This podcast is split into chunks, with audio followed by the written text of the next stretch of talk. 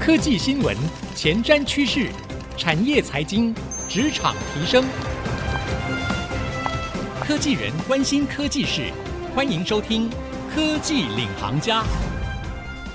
听众朋友您好，欢迎收听 IC 之音主客广播 FM 九七点五科技领航家，我是节目主持人朱楚文。科技圈一大红人，除了贾伯斯之外，另外一位可以说是特斯拉的创办人马斯克了。马斯克呢，除了引领全世界电动车的发展，同时呢，还跨足到了太空领域，成立 SpaceX。那他的理想就是要把人类送上火星。除此之外呢，最近收购 Twitter，把 Twitter 改名叫 X，也非常的受到关注。很多人说马斯克很难了解，还有常常有人觉得他好像一个疯子。到底为什么他会有这么多令大家感到很特别，或是很震惊，或是很疯狂的决策呢？或许呢，从他的自传《马斯克传》可以。一桥端倪。今天呢，我们为各位来导读这一本《马斯克传》，非常的有趣。那我们邀请到一起来聊聊这一本书的呢，是我想在科技圈大家应该都认识他哦。他是知名的 Podcast 下一本读什么的制作人、主持人瓦基，欢迎瓦基。Hello，楚文好，各位听众朋友们，大家好。好，邀请到瓦基，我觉得是再适合不过了，因为瓦基过去就是在科学园区工作，本身是一名工程师，但没想到。有人说过你想不开吗？很多人说我想不开，结果呢，居然工程师不做，变成经营这个自媒体。哎，我觉得这一段我超级有共鸣，因为很多人也说我怎么好好主播不做，跑来 跑来自己创业哈。好，我们欢迎瓦基，可不可以请瓦基来跟我们大家分享一下？好，大家好，我是瓦基。那我做的主要是说书的一个内容，然后有做部落格，是阅读前哨站，每周就是写读书心得啊，然后书评跟大家分享。那下一本读什么，则是 Podcast 跟 YouTube 频道用影音的方式跟大家分享说书。我自己就像楚文刚刚讲的，为什么会想不开科技园区好好的不做，然后跑出来？那其实是因为我自己在工作的时候，我那时候就开始喜欢看书了。就是我在工作大概第六、第七年开始，那时候当小主管了，所以就要学怎么带领团队，怎么沟通，怎么向上管理，然后又要学投资理财。那时候想要学的东西好多好多。然后我就开始去，就是找出来看，看了之后发现，哎，一看不得了，就上瘾了，就觉得书里面怎么有这么多好东西，所以我就开始一直看，一直看。然后看着看着就想说，哎，我应该要把这些东西记录下来，才不会忘记。然后写下来也可以以后比较好去再度利用嘛。所以我就开始写部落格，然后写着写着就越来越多人追踪，然后我也在脸书一直贴文嘛，然后很多人就持续的关注。后来很多人就敲完说，这个文字写文字好像有点。因为大家都喜欢看手机，就是通勤什么的，就是说，哎，那能不能用声音的方式，用 podcast 的方式说出来给我们听？所以我后来就又做了 podcast 节目，然后就用说的方式说出给大家，这样子是对，然后就越来越多人了解，然后越来越多人喜欢听、喜欢看，培养了很多很多爱书的读者，然后变成一个就有点像社群嘛，有点像一个爱书人的一个氛围。所以我就觉得说，好像可以把它经营成一个有商业模式的自媒体的一个运作，是，所以我就一直在调整。那调整到最后，就发现，哎，这条路好像蛮有趣的，它可以变成一个商业模式，甚至有点像是原本在做的副业，渐渐的这个成就感好像比起我在本业上面得到的还多。然后就觉得，哎，我似乎很适合来做这件事情，是，所以后来就决定就是转换跑道啦，是，是，也不是说放弃什么，而是我觉得转换跑道这条路对我来说更有成就感，而且你说透过商业模式所获得的什么收入啊，或者是一些额外的一些合作，都让我觉得更有趣，更多的新鲜感这样子。是你是在经营到多少粉丝，嗯，然后经营几年的时候做这样的转换？嗯，我的速度其实算蛮快的，我觉得，因为我那时候大概部落格做了一年半。然后开始做 podcast，应该说，我大概在部落格做到一年半，准备要做 podcast 的时候，我就有一点点想要离职的念头了。那时候就开始想说，我要把 podcast 加上我的其他的平台，变成一个自媒体的形态。所以大概花了一年多的时间去把它打造起来。后来就决定，看起来已经上轨道。我就决定那个时候大概两年多到三年之间就离职。哎，那真的很快。那个时候一个礼拜读几本书，嗯，现在还是维持那样的速度吗？我的速度有点调整。一开始还在工作斜杠的时候，那个时候是一个礼拜一本，是对。那后来我离职之后，就变成了一个礼拜两本，因为现在时间比较多一点。了解哇，大家听到有没有觉得很不可思议呢？原来呢，科技业哦，其实在里面工作还是有很多不同的可能哦。那像瓦基呢，他就创造了自己的第二曲线。那我们今天要聊的这一本书的主角呢，就是特斯拉创办人马斯克，可以说是科技人里面创造自己更多不可能的代表。他为自己不只是创造了第二曲线，还第三曲线、第四曲线哈。好，那我想呢，这一本书《马斯克传》，它是天下财经出版的，它的作者也大有来头，叫做华特·艾萨克森。艾萨克森呢，他可以说是全球写传记的顶尖人物，对，应该说第一把交椅了。说第一，没有人敢说。对对对，没有人敢跟他抢，因为他过去写的非常有名的书就是《贾伯斯传》，那他也曾写过《达文西传》，还有《富兰克林传》等等，都是非常畅销。他在二零二三年还获颁了美国国家人文奖章。好，那这一本书，呃，我们今天要好好聊聊这本书看完之后有什么样的启发和收获。我想先问一下瓦基，嗯，你觉得这一本《马斯克传》，你在看之前，你对他的期待是什么？因为我很久以前看过另外一本叫做《钢铁人马斯克》，那是很久以前的。然后我在看这本书之前，我原本想说，诶，会不会是有点类似那样子，就是有点像报道的形式，集结集结新闻而已这样。可是后来看了才发现不得了，诶，就是它虽然八百多页很厚嘛，对，可是我看起来很像是在追剧的感觉啊，真的很像，对，很像，因为发现很像，因为它里面它把它的章节分成很小章，它每一个章节大概。大概四到五页，很小的一个章节，等于说你每翻个四到五页就是一个段落，然后我就会觉得说，我每翻个十页二十页，就好像是追了可能是十五分钟的剧，可能是半小时的剧，对，然后就很顺畅的，我就可以这样一路的把它看完，所以我我反而不觉得我在看书，我觉得我是透过文字的形式在追剧，追马斯克他这个人从小到大。的一个人生的过程，这样。对，我跟你有完全一样的感觉，而且不得不说，马斯克可能是因为人生太精彩了，所以剧里面该有的那些梗，他的人生里都有哎，包括像他父亲，他的童年。很多人说马斯克为什么这么疯狂？嗯，我想在这本书里面，他就给了一个答案，对不对？嗯，对，就书里面其实其他的书可能没有这么多提及他小时候，或者是他的身边的家人怎么看他，朋友怎么看他。那这本书我觉得很特别，因为作者他。等于是贴身采访他，而且获得了很多他家人跟朋友的同意的采访，所以他就透过他们的角度，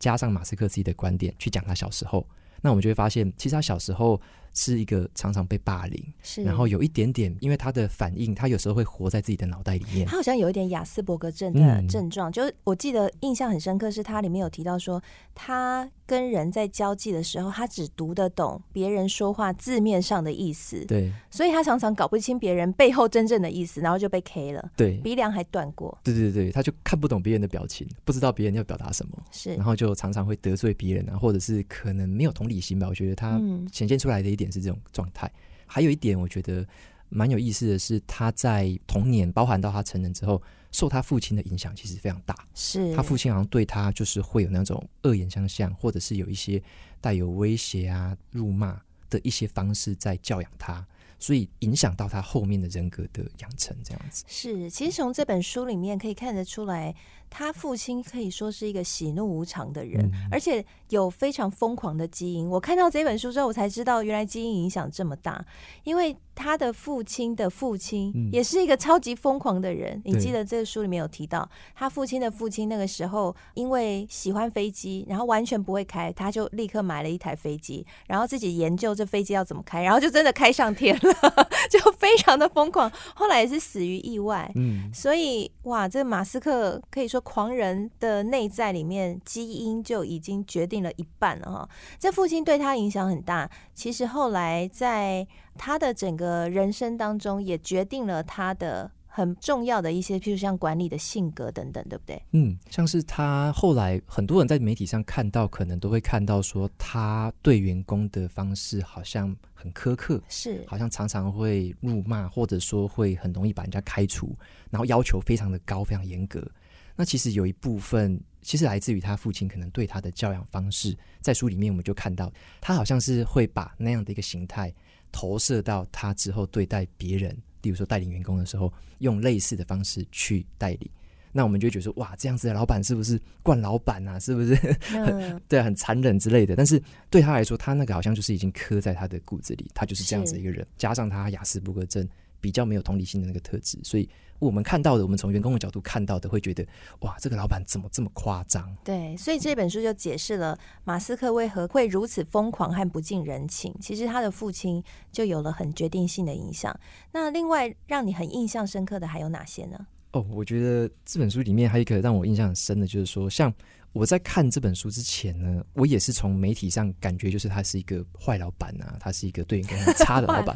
我以为你会觉得他是一个科技狂人或者是一个科技领袖，结果没想到你身为一个科技人，居然对他只觉得他是坏老板。因为从我们员工的角度，就会看出他怎么样去带领。尤其我那时候是当小主管，我读他前一本就是其他传记或其他报道的时候，我就想说，哇，这样子对人哪有人受得了啊？尤其在台湾，我们说，哎，科技业或者说任何产业。就会觉得，哎，不要太血汗吧，因为现在你说年轻一代的，你用血汗的方式去对待他们，军事化管理对待他们，他们一定逃跑的。是，所以我就想说，哦，这样的方式在台湾很难行得通吧？这种感觉。那后来我读的时候，我才觉得，哎，我有另外一个观点去看待他，因为他的访谈里面，他有让马斯克去吐露他的内心，像他就说，为什么他会用这种方式，或为什么他要这么样的积极去带领，像特斯拉，像 SpaceX，他就讲到说。像他有三个动机嘛，他书里面就有提到，他第一个动机就是说，他希望说人类的科技不要停在这边，是因为像以前的人会盖金字塔，以前罗马会建下水道，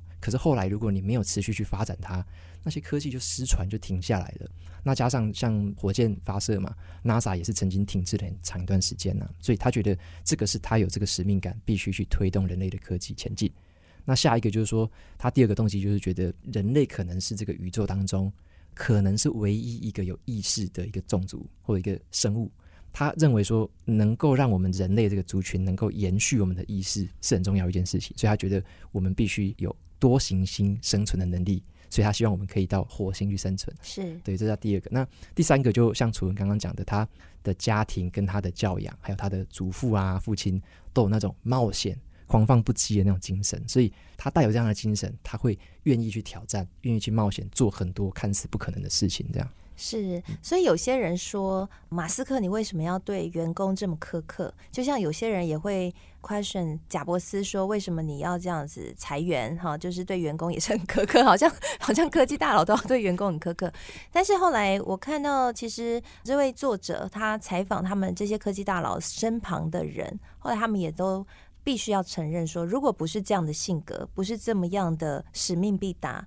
他们没办法完成这种对人类来说是一个很重大的科技突破。那刚刚瓦基也讲到了这三个马斯克的远景哦，其实我记得在书里面也提到科幻小说。对他的影响非常的大，这也塑造了后来马斯克整个大帝国的远景，对不对？对啊，他小时候应该他就是一个行走的百科全书嘛。他小时候就超爱看书，嗯、图书馆的书啊，家里的书他是全看了。对，然后科幻小说对他的启发是超级大的，就变成说科幻小说可能会讲，哎，你可以跨行星的飞行啊，你可以有永续能源啊，你也可以有各式各样的科技。他受这些启发很大。那还有一个启发很重要的是，他从科幻小说看到一件事情，就是。问对问题很重要，因为我们很多时候就常常在解决生活上面的琐事，解决小问题，解决老板给我们的问题。他说这个东西不是他要解决的事情，他要问的是更正确的问题，或者他自己心里面认为正确的问题。就像是他认为正确的问题是说，与其我们在这边做一些小软体、小鼻子、小眼睛的东西。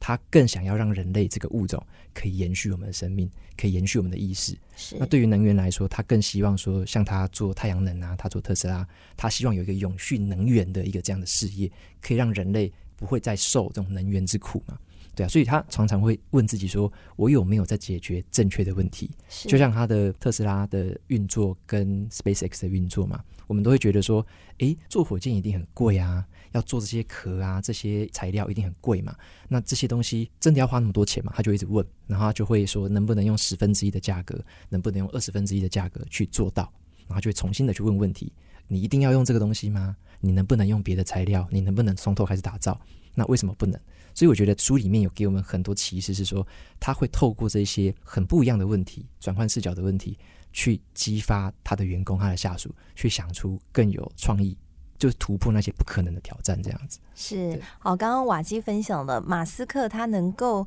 站上可以说全球科技业的顶峰，成为推动整个时代进步的人，除了来自于他对整个人类未来延续文明啊，还有在科技进步上面有使命感之外，还有问对问题很重要，这也成了他的领导的风格。那当然，童年也给了他不一样的。基因还有他的处事的方式，这些很复杂的因素，促成了他成为一个很复杂，但是又非常重要、引领时代的一个科技狂人。休息一下，广告回来继续收听《科技领航家》，我们继续来聊。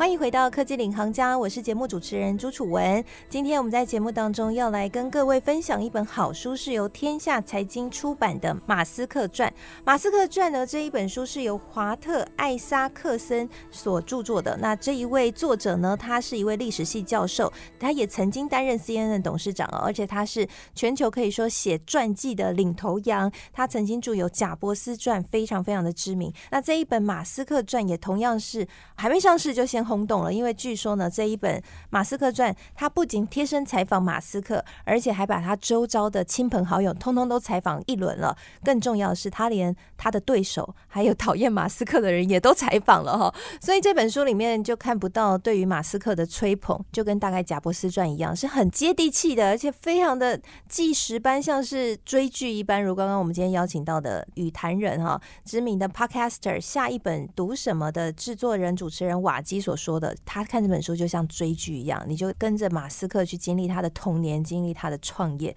好，我们要继续来聊聊这一本书。刚刚在上一半集节目呢，瓦基跟我们分享了看这本书印象很深刻的部分，特别提到说，呃，马斯克他其实是有愿景的。看完这本书，你就更了解他的愿景了。我印象很深刻的部分是，他其实很早就财富自由了。他在创办大家比较熟知的特斯拉之前，其实他已经创了好几间公司了。嗯嗯、譬如说像 PayPal。非常知名的 PayPal，嗯、其实马斯克也是共同创办嘛。那在 PayPal 之前，他也还创了一间公司，叫 Zip2 的一个公司。对 Zip Two，然后 zip to 公司就已经让他财富自由了。对，他一卖掉就财富自由。对，他卖掉就财富自由了，所以他大可以开开心心、爽爽的过日子，但他偏不要。我觉得他是很希望可以对社会有所贡献的，对不对？的确啊，我觉得从这本书里面，我们看到一个他是完全闲不下来的那种人。嗯，就我们可能会觉得说，哎，你财富自由了，那就好好的享受生活就好了。可是对他来说，他不喜欢平稳的时期。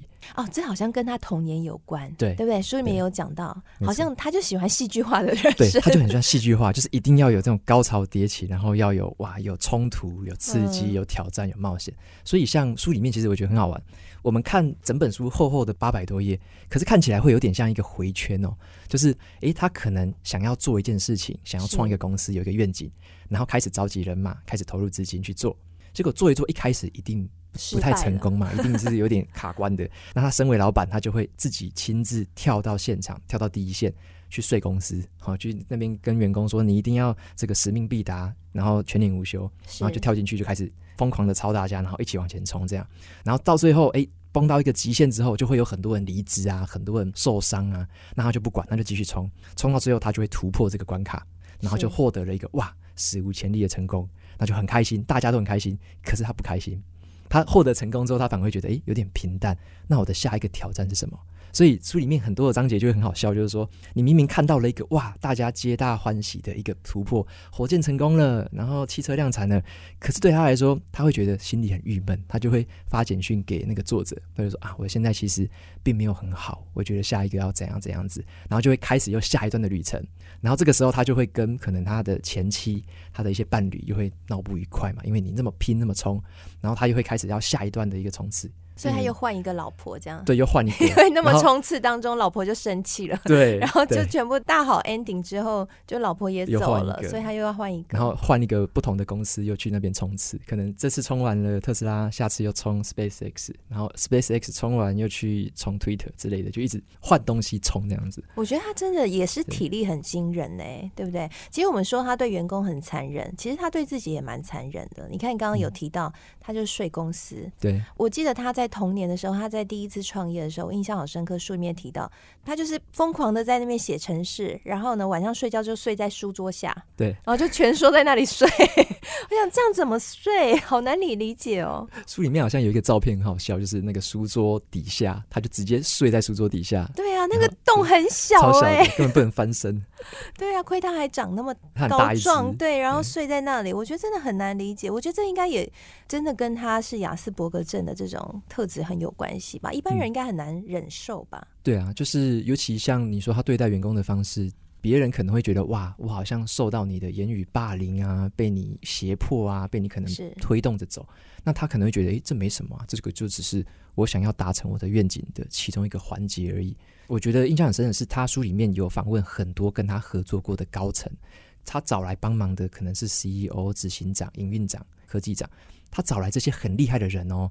很多人到最后其实跟他是就闹不和。对，那这个不和其实有一部分是因为说他的要求常常是那种比较无厘头的，或者说看似不可能的，给你一个很短的期限，给你一个很低的成本，说，哎，你一定要做到，你一定要在这个时间达标，只要不达标，他就说我可以接受你的辞呈。所以在这个书里面会看到他的员工跟他的手下的这些部署其实是来来去去的，很少很少有人可以一路跟随到他跟到最后。对，就是变成一直太换，一直太换这样子。是我有看到一个分享哦，特别提到说，其实呃，微软的比尔盖茨对于马斯克要做的事情很有兴趣，但是呢，实在受不了他这个人，所以两个人 不欢而散。不过呢，如果看马斯克他要做什么，其实总结有三项，我觉得也是很重要的。第一，就是他希望人类的文明可以扩展到其他的行星嘛，所以他要带我们去上火星，所以他有成立这个 SpaceX。嘛哈，然后还有第二个就是他希望人工智慧可以来保护人类，所以他成立了 XAI。好，然后第三个呢，其实总结来说，就是他希望人类的文明的种子可以永远不要消失。就像你刚刚提到的金字塔的例子，对，金字塔的这个技术就因为没有传承下去就失传了。那马斯克不希望这样的事情发生，所以整体来说，他是非常非常有愿景的。你看完这本书之后。对马斯克的想法有没有改变？嗯，我觉得从一开始我以为他只是冠老板的这个印象，从这本书里面，我觉得我看到一个更立体的人。就是我们常常在媒体上可能就看到的是单方面的，可能是批评啊，可能是单方面的报道。可是这本书里面，我觉得他很立体的去讲了他这个人。其实马斯克的内心，他也有他非常善良的一面。就像刚刚说的，他对于全人类的愿景，他对于他自己亲人。的某些程度的照顾，或者他对于他朋友，有时候是一个非常好心的一个状态。对，他连那个欺负他的爸爸，对，他都还是奉养他，对，然后给他钱。虽然说很好笑，是他爸如果在媒体上面有特别提到说，马上断。对，特别提到说啊，这个特斯拉呢能够这么好，我也有功劳。马斯克马上就断了他的